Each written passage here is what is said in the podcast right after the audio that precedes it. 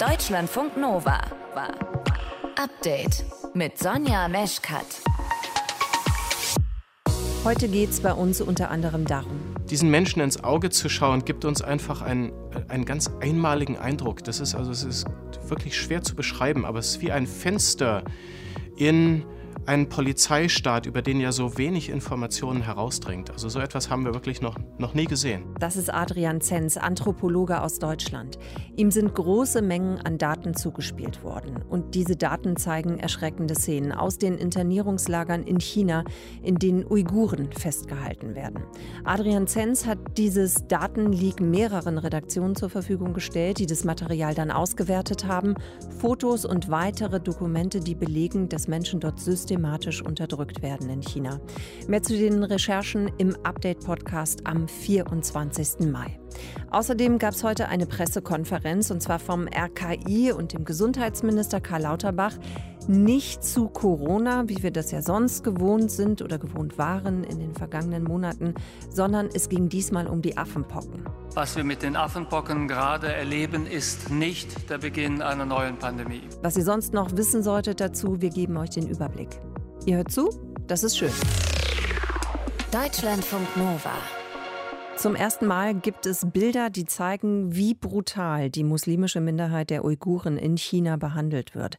Aus einem großen Datenleak konnte Material ausgewertet werden. In den letzten Jahren hat es ja immer wieder Berichte darüber gegeben, dass Minderheiten wie eben die Uiguren in China in Lagern festgehalten werden oder weggesperrt worden sind, auch gefoltert worden sind. Die chinesische Regierung spricht von sogenannten Weiterbildungseinrichtungen. Offenbar sind es aber Umerziehungslager. Mehrere Medien konnten jetzt Daten auswerten, die zeigen, was in diesen Lagern passiert. Zum Rechercheteam des Bayerischen Rundfunks gehört Hakan Tanriverdi. Hakan, was ist denn auf diesen Bildern zu sehen? Einerseits zu sehen sind tausende Bilder, das muss man sich vorstellen wie Fahndungsfotos. Da schaut euch ein Augenpaar an und das nicht nur einmal, sondern da gibt es 5000 Fälle. Und von diesen 5000 Fällen gehen wir davon aus, dass 3000 inhaftiert gewesen sind. Und das macht natürlich was mit einem, diesen Menschen in die Augen zu schauen. Und andererseits sieht man Fotos, zum Beispiel Sicherheitskräfte mit einem Sturmgewehr, Uniformierte mit Holzknüppeln in der Hand oder eine Person, die erst einen Sack über den Kopf gezogen bekommt und vier Minuten später in einem sogenannten Tiger Chair sitzt. Die Menschenrechtsorganisation Human Rights Watch sagt, dass diese Stühle eingesetzt werden, um Menschen zu foltern. Diese Bilder habt ihr gesehen. Es gibt aber auch ja etliche Dokumente, die ihr ausgewertet habt. Was erfährt man denn darüber, über die Menschen, die in diesen Lagern festgehalten werden? Also man erfährt was vor allem über die Haftgründe. Und äh, um zwei Beispiele zu nennen, da ist zum Beispiel jemand, äh, der in einem Fitnesscenter trainieren war für 15 Tage, der kam für zwölf Jahre in Haft.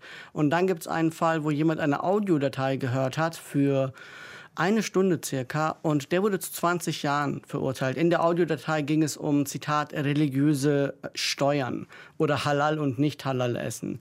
Außerdem gibt es Reden hoher Parteifunktionäre, wo auch ein Schießbefehl gegeben wird, wo drin steht, wenn jemand zu flüchten versucht, wird ihn die, Zitat, bewaffnete Volksarmee oder Volkspolizei erschießen. Dieses Beispiel mit dem Fitnessstudio, was du gerade genannt hast, habe ich noch eine Nachfrage zu. War das Problematische, dass dieser Mann äh, in ein Fitnessstudio gegangen ist? Weißt du das?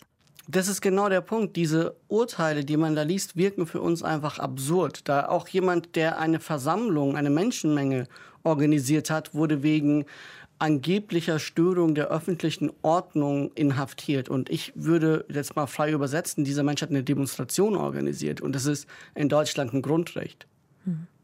Ihr habt diese Fotos und Dokumente ja über einen Anthropologen äh, bekommen. Der wiederum hat diese Daten von einer anonymen Quelle erhalten. Wie seid ihr denn damit umgegangen? Also wie habt ihr überprüft, ob das, was auf den Fotos ist, ob das, ob das echt ist, beziehungsweise ob diese Fotos, die Aufnahmen wirklich in China verortet werden können? Genau, der Forscher Adrian Sens hat sie von einem Hacker bekommen, der sie von chinesischen Polizeiservern geholt hat. Und wir haben die versucht zu überprüfen. Ich würde dir vier Beispiele geben. Erstens, in den Datensatz enthalten waren Telefonnummern von Polizisten. BBC News hat 150 dieser Nummern durchgerufen und bei einigen sind Menschen rangegangen und da haben sie gefragt, äh, ist Ihr Name so und so und arbeiten Sie als Polizist? Und das wurde da bestätigt. Das war ein Ding. Mhm. Das zweite ist, es gab wenige Fotos, wo man das Lager von außen gesehen hat. Und dort ist es Kollegen des Spiegel gelungen, anhand von Satellitenbildern das Lager genau auswendig zu machen, also zu orten. Das dritte, was ich gemacht habe, ist, ich habe ein Computerprogramm geschrieben, das automatisch Metadaten auswertet. Wenn ich mit meinem Handy ein Foto mache, dann steht da drin, wurde aufgenommen mit diesem Smartphone, mhm. hatte folgende Blende und das habe ich automatisch gemacht und da in einigen gesehen, dass da GPS-Daten enthalten sind. Die habe ich auf eine Karte gelegt und festgestellt, ach ja, das ist nur eine halbe Stunde Autofahrt entfernt von dem Lager. Dann haben wir natürlich mit den Angehörigen gesprochen, die uns auch die Informationen bestätigt haben und zu guter Letzt haben wir ein forensisches Gutachten erstellen lassen. Das heißt, die Kollegen vom Spiegel haben dem Fraunhofer Institut für sichere Informationstechnologie einen Teil des Datensatzes gegeben und die Antwort war, da kann man keine Manipulation erkennen. Hm. Ihr habt ja die chinesische Regierung auch konfrontiert mit euren Recherchen. Wie haben die reagiert? Ein Sprecher in Peking hat heute gesagt, dass es ein weiteres Beispiel antichinesischer Kräfte sei, um die Lage in Xinjiang schlecht darzustellen, dass die Gesellschaft dort stabil sei und die Menschen in Frieden leben würden. Also das jetzt die aktuelle Reaktion, ähm, hast du gerade zitiert. Was hat denn diese Veröffentlichung, eure Recherche sonst schon ausgelöst? Wir hatten die Bilder Reinhard Bütikofer gezeigt. Der ist für die Grünen im Europaparlament und Vorsitzender einer China-Delegation. Und der hat gesagt, dass es eine Bebilderung des Grauens ist, das ist sein Zitat, und hat Sanktionen gefordert. Christian Lindner hat heute in einem Interview mit dem Handelsblatt gesagt, dass die Samtfötigkeit aufgrund wirtschaftlicher Interessen nicht länger geben dürfe. Das sind zwei der Reaktionen. Und vom Auswärtigen Amt gab es auch die Nachricht, dass Außenministerin Baerbock äh, das Thema, Zitat, die schockierenden Zustände in einer Videokonferenz mit dem Außenminister Chinas Wang Yi zur Sprache gebracht hat. Zum ersten Mal gibt es jetzt Bilder, die zeigen, wie brutal die Uiguren in China behandelt werden in den sogenannten Weiterbildungseinrichtungen. An der Recherche beteiligt war Hakan Tanriverdi. Danke dir fürs Gespräch. Danke. Wir haben vor der Sendung zusammen gesprochen. Deutschlandfunk Nova. Seit einigen Wochen treten ja gehäuft Fälle auf von Affenpocken, eine Erkrankung, die zwar schon länger bekannt ist, aber bei uns eigentlich sehr, sehr selten auftritt. Jetzt haben wir ja gerade alle zwei Jahre Pandemie hinter uns. Dementsprechend sensibilisiert sind wir alle. Das Thema bekommt viel Aufmerksamkeit und es gibt eben auch viele Fragen zu diesem Erreger, der in Europa, wie gesagt, eher selten ist. Ein paar Antworten gab es heute bei einer Pressekonferenz mit dem Chef des Robert-Koch-Instituts, mit Lothar Wieler und dem Gesundheitsminister Karl Lauterbach. Julia Polke aus dem Deutschlandfunk Nova Team hat sich diese PK angehört. Julia, es wird keine neue Pandemie, das hat Lauterbach gesagt. Das ist ja schon mal beruhigend, oder? Ja, auf jeden Fall. Stand jetzt sind der WHO mehr als 250 bestätigte und Verdachtsfälle in 16 Ländern gemeldet worden und das innerhalb der letzten zwei Wochen etwa. In Deutschland sind in einigen Bundesländern jetzt auch Fälle aufgetreten und RKI-Chef Lothar Wieler, der hat das Ganze so formuliert. Tatsächlich ist das erste Mal, dass wir Infektionsketten in Europa beobachten, ohne einen epidemiologischen Link zu endemischen Regionen zu haben. Das ist das Bemerkenswerte. Aber eine Mensch-zu-Mensch-Übertragung ist ziemlich selten und drei der ja, hier gemeldeten aus, äh, Fälle aus Deutschland, die haben sich auf jeden Fall im Ausland angesteckt. Auch wenn oder gerade weil man diese Erkrankung eben schon kennt und durch Corona die entsprechende Aufmerksamkeit einfach da ist, wird jetzt eben auch äh, besonders früh reagiert und zwar mit Isolations- und Quarantäneregelungen. Bedeutet, Infizierte und Kontaktpersonen müssen wieder zu Hause bleiben. Ja, das heißt, sie sollten. Bislang ist das nur eine Empfehlung seitens des RKI und des Gesundheitsministeriums.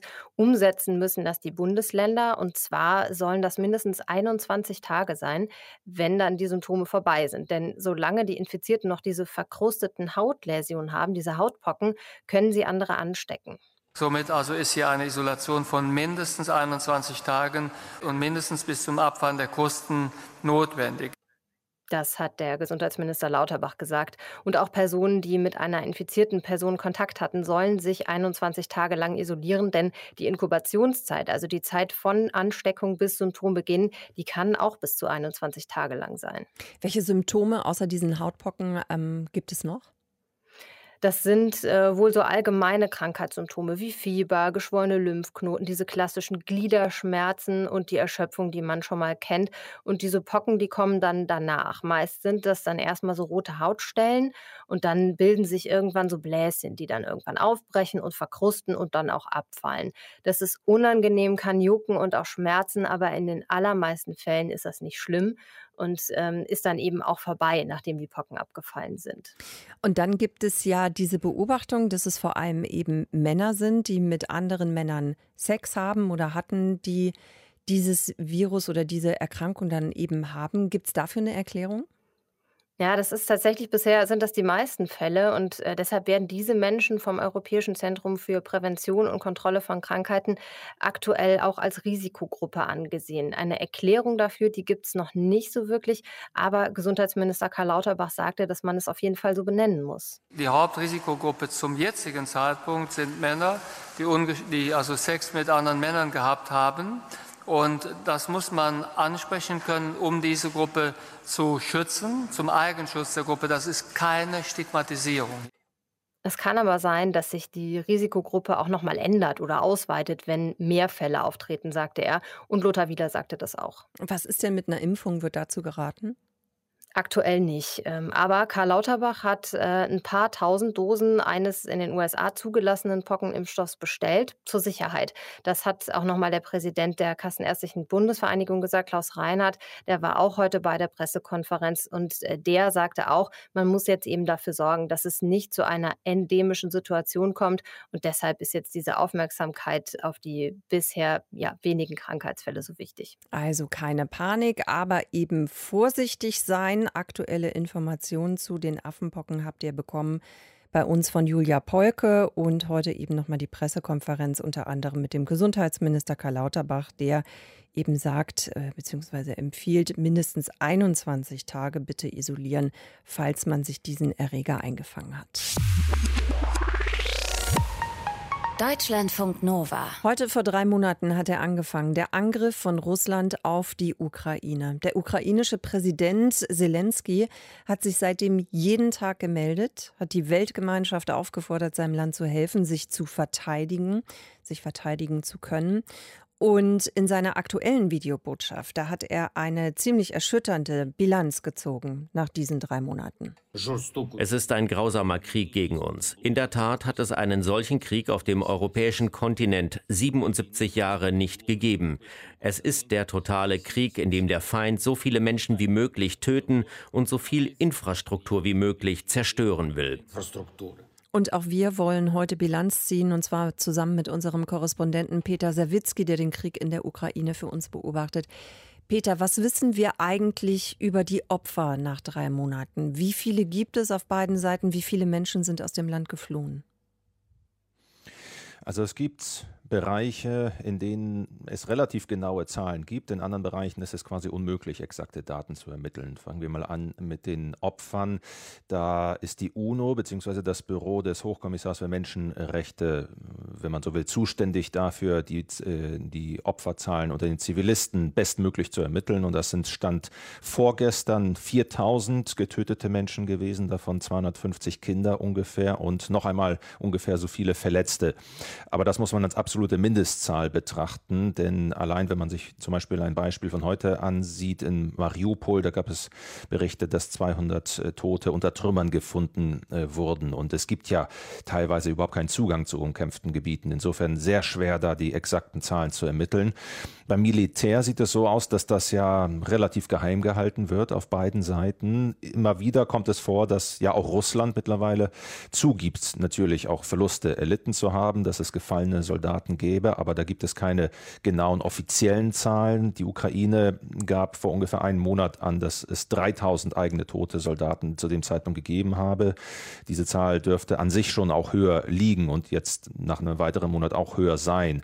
Was die russische Seite angeht, da heißt es ja auf Seiten der Ukraine aktuell, dass das etwa 30.000 ähm, Personen seien, die kampfunfähig geworden seien. Großbritannien spricht von 15.000 toten russischen Soldaten. Insgesamt muss man da aber sagen, lässt sich das natürlich nicht verifizieren. Ähm, was die Flucht angeht, da gibt es deutlich bessere Erhebungen. Da spricht die UNO zum Beispiel von sechseinhalb Millionen geflohenen Menschen aus der Ukraine, aber auch von zwei Millionen, die wieder ins Land zurückgekommen sind. Und seit zwei Wochen ist die Zahl der Rückkehrer in der Tat auch höher als die der Ausreisenden aus der Ukraine. Weiß man denn eigentlich, wie viel in der Ukraine zerstört worden ist? Auch das lässt sich nach wie vor nicht erfassen. Das lässt sich höchstens erahnen, zumal auch der Krieg ja nach wie vor andauert. Ein paar Zahlen könnte man nennen. Die Kiew School of Economics, eine Hochschule in der Ukraine, die hat vor ungefähr zwei Wochen eine Studie veröffentlicht, wonach zu dem Zeitpunkt die Schäden bei 600 Milliarden Dollar gelegen hätten. Ähm, es gibt auch Schätzungen, die noch darüber hinausgehen oder ein plastisches Beispiel, das jetzt genannt äh, wurde, ganz aktuell heute, dass nämlich 24.000 Kilometer äh, an Straßen in der Ukraine zerstört seien oder auch 500 bis 600 Krankenhäuser zerstört seien. Das also nur als einige Beispiele. Und äh, generell kann man zumindest dazu noch sagen, dass die ja, Verteilung, wenn man so will, in Anführungszeichen ungleich natürlich im Land ist. Denn es gibt Regionen, die relativ unbeschadet geblieben sind. Andere sind nahezu komplett zerstört, äh, wie Mariupol beispielsweise oder ganz aktuell ähm, die Großstadt Severodonetsk in der Region Lugansk, die schwer unter Beschuss steht und wo es auch mittlerweile heißt, dass die zu 80, 90 Prozent zerstört sei, teilweise unbewohnbar geworden ist. Mhm. Du sprichst gerade schon den Osten des Landes an, deswegen lass uns noch mal auf die aktuelle Lage gucken. Die ukrainische Regierung berichtet ja heute eben von heftigen Kämpfen genau da im Osten des Landes. Was kannst du uns dazu sagen? Ja, auffällig ist, dass es da derzeit relativ viele Infos aus der Ukraine selbst gibt, auch Hinweise darauf, dass die Lage ernst äh, sei. Ähm, die bereits erwähnte Stadt Severodonetsk ist und bleibt sozusagen im Fokus. Da droht, wie es heißt, nach wie vor eine Einkesselung äh, Russlands. Das ist somit der letzte große Posten in Lugansk, der äh, von der Ukraine kontrolliert wird. Die Stadt Liman in der Region Donetsk, die wird äh, nach Angaben der sogenannten Donetsker Volksrepublik derzeit ganz aktiv attackiert. Und die Ukraine hat heute eingestanden, ein Dorf in der Region Donetsk, ein anderes Dorf an die russische Seite verloren zu haben. Und die Großstadt Slawjansk, die sei unter Beschuss, unter anderem mit Streumunition. Das heißt, die Lage äh, im Donbass an der Front dort, die bleibt offenbar angespannt. Heute vor drei Monaten hat äh, Russland angefangen, die Ukraine anzugreifen. Wir haben eine Bilanz gezogen, zusammen mit unserem Korrespondenten mit Peter Sawicki. Deutschlandfunk Nova. Hunde im Zug sind ganz schön, weil Hunde ja auch so was Beruhigendes haben. Ne? Hunde im Zug sind manchmal auch anstrengend, weil es vielleicht Mitfahrende gibt, die allergisch sind oder Angst haben. Und für den Hund selbst ist so eine Zugfahrt jetzt auch kein Wellnessurlaub. Ein japanisches Zugunternehmen möchte es für alle komfortabler machen und deswegen gibt es da ein eigenes Abteil für Menschen, die mit Hund reisen. Und wie funktioniert das so ganz generell, wenn man mit dem würde schon Fluffy sagen, ist aber falsch. Ne? Also wenn man mit dem Wauzi unterwegs ist, das gucken wir uns jetzt an, zusammen mit Ilka Knigger aus unserem Team. Ilka, wie ist denn dieses japanische Zugunternehmen denn eigentlich überhaupt auf diese Idee gekommen, da so ein extra Abteil einzurichten? Gab es da mal Stress? Nee, der offizielle Grund von Japan Railways für diese Sonderfahrt von Tokio nach Karyusawa war, dass es eine hohe Nachfrage gegeben hat. Das hier, das hat Shino Furukawa, das ist eine Mitarbeiterin von Japan Railways East, der Nachrichtenagentur AFP gesagt. Wir haben viele Anfragen von Leuten bekommen, die im Zug eine entspannte Zeit mit ihren Hunden verbringen möchten. Und äh, genau so eine Umgebung möchten wir schaffen. Denn für uns sind die Tiere einfach ein Teil der Familie. Die Haustierbranche in Japan, die wächst und wächst, das muss man mal dazu sagen. BBC berichtet, dass der Umsatz dieses Jahr bei umgerechnet etwa 13 Milliarden US-Dollar liegen wird. Ja, da und da erscheint es natürlich naheliegend, dass dann so ein Zugunternehmen sich versucht, daran anzupassen. Ja. Wie genau ist denn dieses Hundeabteil dann eigentlich aufgeteilt? Also sind da so kleine Boxen drin oder hängen die einfach bei ihren ähm, Herrchen und Frauchen rum oder wie? Ja, zweiteres. Also das ist erstmal aufgebaut wie so ein ganz gewöhnliches Abteil des Shinkansen. Also das ist ja dieser japanische Hochgeschwindigkeitszug. Da ist also nichts extra umgebaut worden für diese Sonderfahrt. Die Sitze, die wurden aber mit Plastik überzogen und es gibt da außerdem dann Luftreiniger im Waggon gegen die Hundehaare oder man muss sagen gab. Der große Unterschied ist dann also, dass die Hunde quasi auf den Sitzen Platz nehmen durften, die normalerweise nur für die Menschen gedacht sind. Eine Passagierin, die hat der Nachrichtenagentur AFP im Interview Interview gesagt, das sei so viel entspannter, mit ihrem Corgi zu reisen als sonst. Es ist, als wären wir zu Hause. Ich bin so froh, dass wir mit dem Zug fahren können, ohne uns Sorgen um unseren Hund machen zu müssen. Sonst muss der immer die ganze Fahrt in seiner Box bleiben und wir müssen dann immer nach ihm schauen. Heute müssen wir das nicht, sondern wir können einfach die ganze Fahrt sein Gesicht sehen. Das macht die Reise viel bequemer für uns. Normalerweise müssen Hunde im Shinkansen in so Transportboxen bleiben. Die dürfen nicht mehr als 10 Kilogramm wiegen. Das ist genauso wie in Deutschland. Und die dürfen die Box während der Fahrt auch nicht verlassen. Größere Tiere, die in so eine Box gar nicht reinpassen, sind überhaupt nicht erst erlaubt. Das ist bei uns in Deutschland im Zug aber anders, oder? Also ich habe da schon öfter auch größere, größere, große Hunde gesehen. Ja, genau. Die Deutsche Bahn, die unterscheidet quasi zwischen Tieren, die in eine Transportbox reinpassen und Hunden, die dann größer sind. Also alles, was in die Transportbox passt und nicht gefährlich ist, also das ist dann sowas wie eine Katze oder ein kleiner Hund, Meerschweinchen, Kaninchen, das darf dann auch kostenlos mitreisen in dieser Box. Die einzige Bedingung ist, die Box muss unter den Sitz oder eben auf diese obere Ablage passen. Und noch eine wichtige Regel, die Box oder eben Tragetasche muss verschlossen sein und zwar so, dass Personen und Sachen keinen Schaden nehmen können. So steht das da auf der Website der Bahn, also im Klartext. Das Tier, das darf da raus niemanden beißen können. Es muss also irgendwie verriegelt sein und es soll auch nichts auslaufen, zum Beispiel auf andere Koffer. Okay, das sind die Tiere, die in die Box passen. Was ist denn mit den Tieren, die nicht in die Box passen? Hunde müssen angeleint sein und einen Maulkorb tragen und die dürfen nur vor, unter oder neben dem Sitzplatz liegen. Also die Sitze, die sind tabu, nicht so wie hier bei dieser Japan-Sonderfahrt. Die einzige Ausnahme sind Begleithunde, zum Beispiel für blinde Menschen, die brauchen keinen Maulkorb. Und für alle anderen Tiere macht die Bahn nicht so ganz genaue Angaben. Und auf meine Anfrage heute haben sie sich auch nicht zurückgemeldet. Klar ist, alles, was größer ist als eine Hauskatze, so ist dann die Formulierung auf der Website, braucht Kinderticket oder bei einem Landesticket, also sozusagen bei so einem Bayern-Ticket, NRW-Ticket, sowas, da muss der Hund dann sogar als extra Person eingetragen werden. Da steht sogar wirklich auf der Website, man soll in eins dieser Namensfelder im Ticket dann einfach die Buchstaben H-U-N-D eintragen, also Hund. Ähm, es gab mal so einen Fall mit einem Hausschwein, nochmal um auf andere Tiere zu kommen, das in einer S-Bahn in Heidelberg vor einigen Jahren unterwegs war. Und da hat sich der Lokführer sogar geweigert, loszufahren mit der Begründung, nur Hunde seien zugelassen.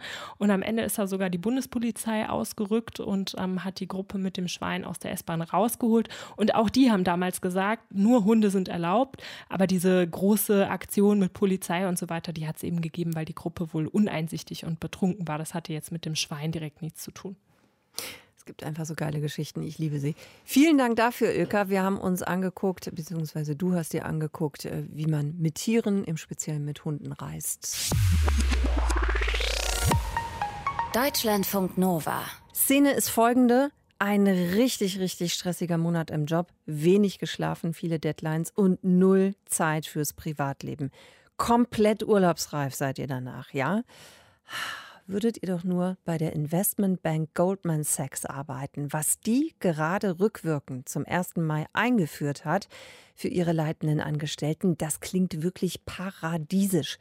Unbegrenzter Urlaub. Stellt euch das mal vor. Jeder und jede kann wann auch immer so viel Urlaub nehmen, wie er oder sie will und braucht.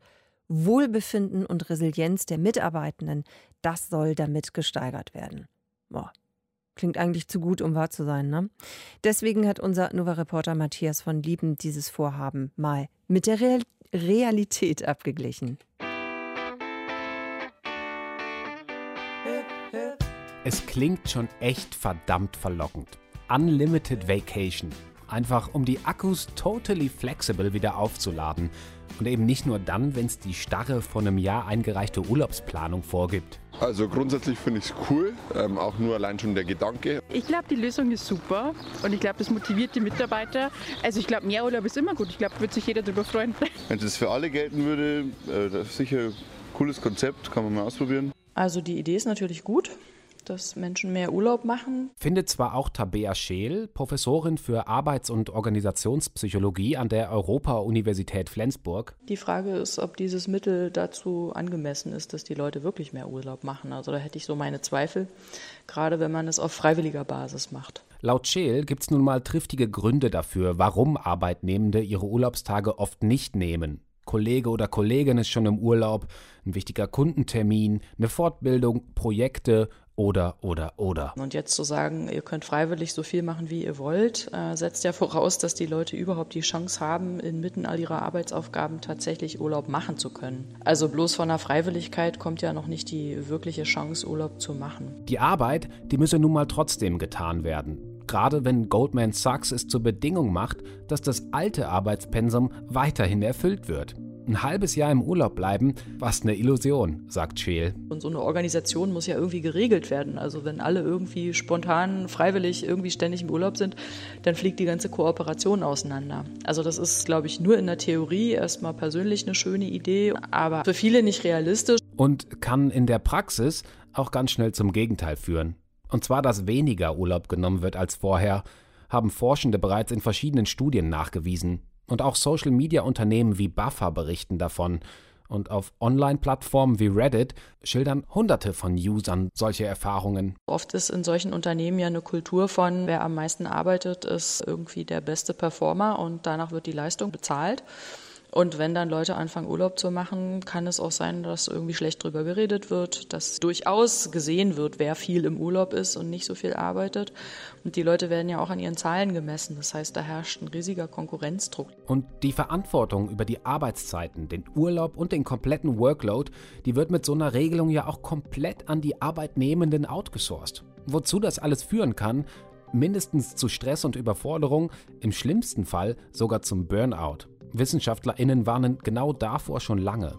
Und das Verrückte ist ja sowieso, die Regelung, die gilt nur für Führungskräfte und nicht für Juniorbanker und Bankerinnen. Dabei haben die sich doch erst vergangenes Jahr über die unmenschlichen und missbräuchlichen 120-Stunden-Wochen bei Goldman Sachs beschwert. Also ich denke, es ist viel Symbolik dabei, weil es einfach in der Realität nicht stattfinden wird und weil es natürlich den Menschen, die tatsächlich ähm, sich beschwert haben und auch Probleme haben, erstmal gar nicht zugutekommt. Unbegrenzter Urlaub. Das mag für Investmentbanking-Verhältnisse erstmal ziemlich fortschrittlich und nach wahren Menschenfreunden in der Chefetage klingen, hat sich aber im realen Arbeitsleben längst als eher schädlich für die Beschäftigten herausgestellt und funktioniert wie Homeoffice sowieso nur für ganz wenige Berufsgruppen. Ich bin Erzieherin und von dem her, also sich einen Monat frei nehmen, das geht dann eher zulasten der Kollegen und Personalknappheit und so weiter. Ich bin Lehrer, also da ist, äh, glaube ich, schwierig, flexibel Urlaub zu kriegen.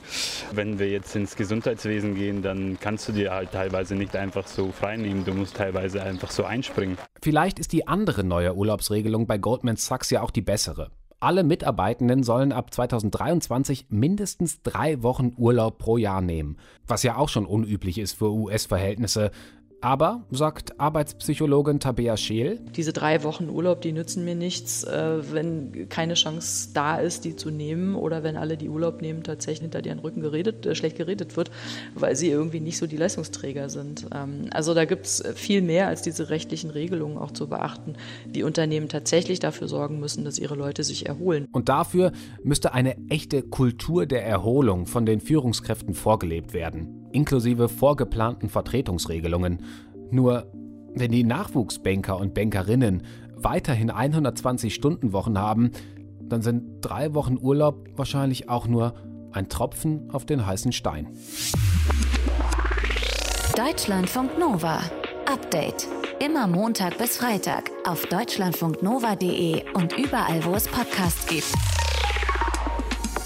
Deutschlandfunk Nova.